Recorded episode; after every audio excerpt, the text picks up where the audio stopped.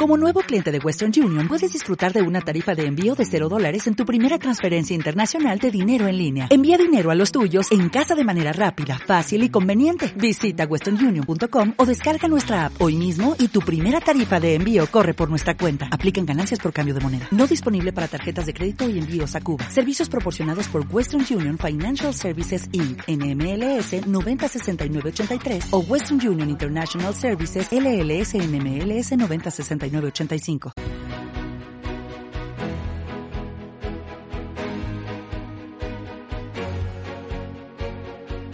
Zona Value, el club de los inversores inteligentes, patrocina el consultorio de fondos.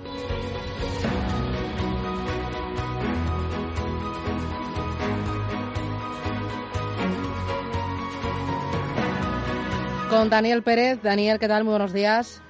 Muy buenos días a todos. Que es el lector de fondos de Zona Value. ¿Qué tal? ¿Cómo lo lleváis? ¿En qué fase estáis vosotros ahí en Valencia? Que yo ya me lío. Pues yo también, la verdad. Yo creo que me estamos consuela, en fase porque uno, yo no sé pero- ni en qué... O sea, hay veces que digo, ¿esto lo podría hacer o no lo podría hacer? Y digo, es ser prudente. No.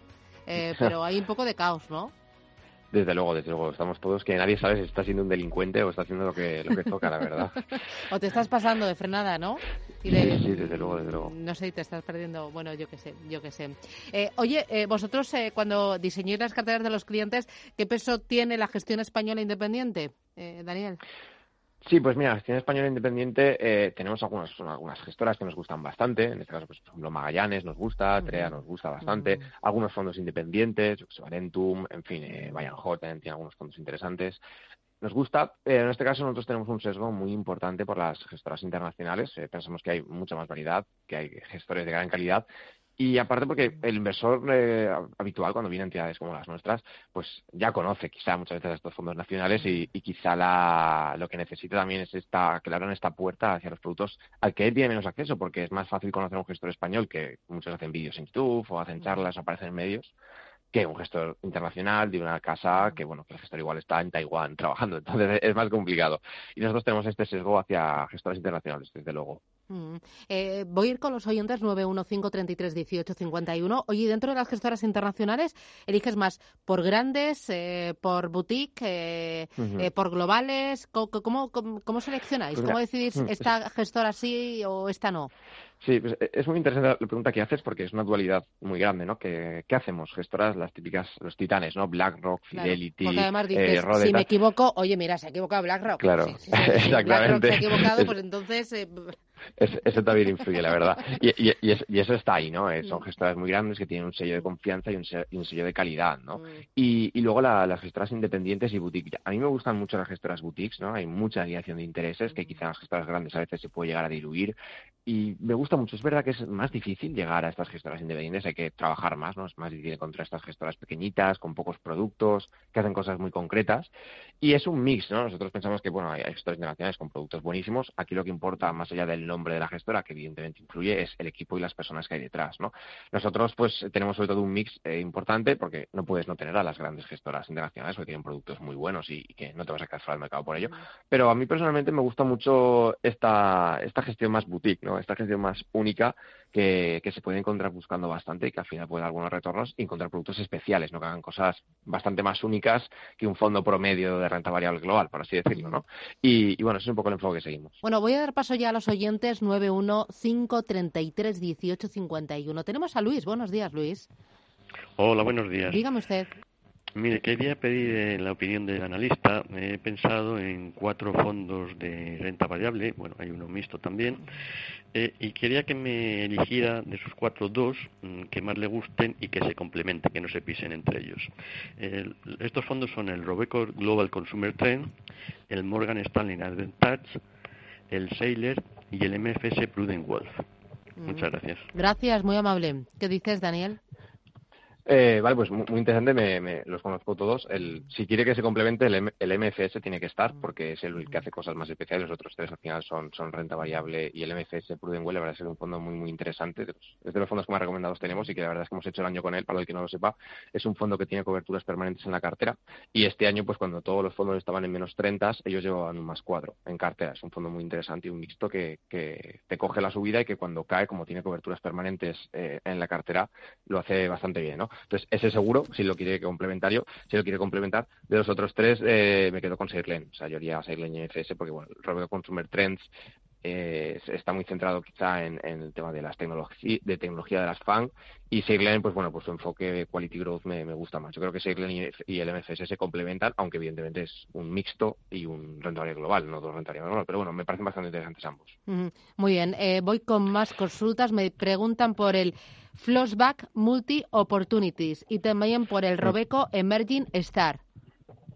Vale, el, el Flossback es eh, un fondo un fondo muy muy sólido. De hecho, ellos, sobre todo Flossback, vende, vende mucho que su casa y toda su profesionalismo gira en torno a la robustez de las carteras, ¿no? Toda la gama de fondos de Flossback tienen esa, eh, ese enfoque, ¿no? Ese enfoque eh, multiactivo, ese, enfoque robusto y ese enfoque sólido. Entonces, para una parte un poco más defensiva de, la cartera, evidentemente dentro del nivel de riesgo de la gama, porque tienen una gama desde más agresivos a más defensivos, creo que, puede ser interesante para este enfoque más, moderado, para el inversor que entienda cómo lo aplican y porque aparte es el sello de identidad de, la casa, ¿no? Sobre el Robeco, Robeco es una casa que me gusta mucho, así que en, este caso el Emerging Stars no, no lo sigo, sí que sí que sigo más la gama QI que, tenemos recomendado, el QI de emergentes, el, el se llama Robeco QI Emerging Conservative Equities. Y, eh, y, nos gusta Robeco porque tiene un sistema, es un enfoque muy cuantitativo de control de riesgos, tiene unos IVOs muy potentes y nos gusta bastante la casa. Este fondo en concreto no, pero bueno, por ejemplo, el, el QI de, emergentes de Robeco sí que, sí que me convence más como, como posible alternativa. Mm, María, ¿qué tal? Buenos días. Hola, buenos días. Mm, Dígame. Quería preguntar mm, por eh, un fondo de la Caixa que se llama Cartera Master Patrimonio. ¿Qué más?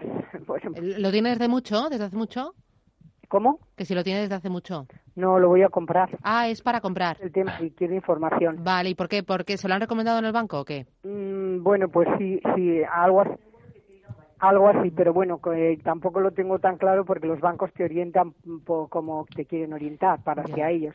Entonces, a lo mejor, mm, eh, si me, bueno, yo le digo mm, mis características. Yo ya soy una persona jubilada, no quiero mucho riesgo, aunque no tenga mucha rentabilidad, prefiero no perder mi capital y, y pero que mm, vamos que, que aunque la rentabilidad sea mm, pequeña no me importa lo tengo ahí guardado y ya está. Pero lo que no quiero es que, que me baje un 19% como acabas de decir usted o un 23 eso me horroriza. Vale. o sea que no sé si los fondos pues gracias muy amable. Pero un fondo. Gracias eh, eh, ¿qué, ¿qué fondo es este Daniel Vale, pues son, eh, creo que es, una especie de fondo cartera, porque sé que, bueno, que algunos, algunos socios nuestros alguna vez lo, hemos comentado con ellos, y en su día, bueno, lo, he mirado, pero bueno, creo que se ha, habido un trozo donde ya parece que ella misma se ha respondido a, si tiene que comprarlo o no, ¿no? Cuando ha dicho, el eh, banco mira para él, ¿no? Ha dicho algo así, ¿no? Sí, exactamente. Yo creo que ahí se ha contestado bastante y, coincido totalmente, ¿no? Al final yo no, no creo que es como cuando tu peluquero le preguntas si necesitas un corte de pelo,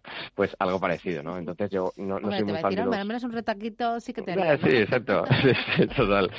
Entonces yo no soy muy muy muy fan de los de los fondos bancarios y, y, menos del banco de la esquina, no, no me gusta, creo que hay que Entonces, por ejemplo, por lo que he comentado, fíjate, eh, del perfil que tiene ahora mismo y la situación, el MFS, Prudent Wealth, que hemos comentado hace un momento anteriormente, creo que le, encantará el producto a, a, la inversora porque es un producto, es un mixto que a largo plazo tiene una rentabilidad bastante interesante y que ahora, por ejemplo, en el COVID, insisto, pues cayó, creo que la máxima caída que ha tenido es un 5%, cayó un 5%, a partir de ahí se activaron las coberturas y empezó a subir, ¿no? Entonces, yo le recomendaría eso, que busque productos tipo el MFS Prudent Wealth, que le pueden encajar bastante bien, sobre todo si conoce la filosofía de los rendimientos, y salir un poco de esa gestión eh, más bancarizada, que creo que hay buenas, grandes opciones en la gestión independiente desconocidas para el público. Muy bien, estupendo. Pues eh, Daniel Pérez, eh, Zona Value, un placer tenerte aquí en Capital Intereconomía y en ese espacio de fondos de inversión. Gracias, cuídate mucho, hasta pronto. A vosotros, hasta la próxima, chao.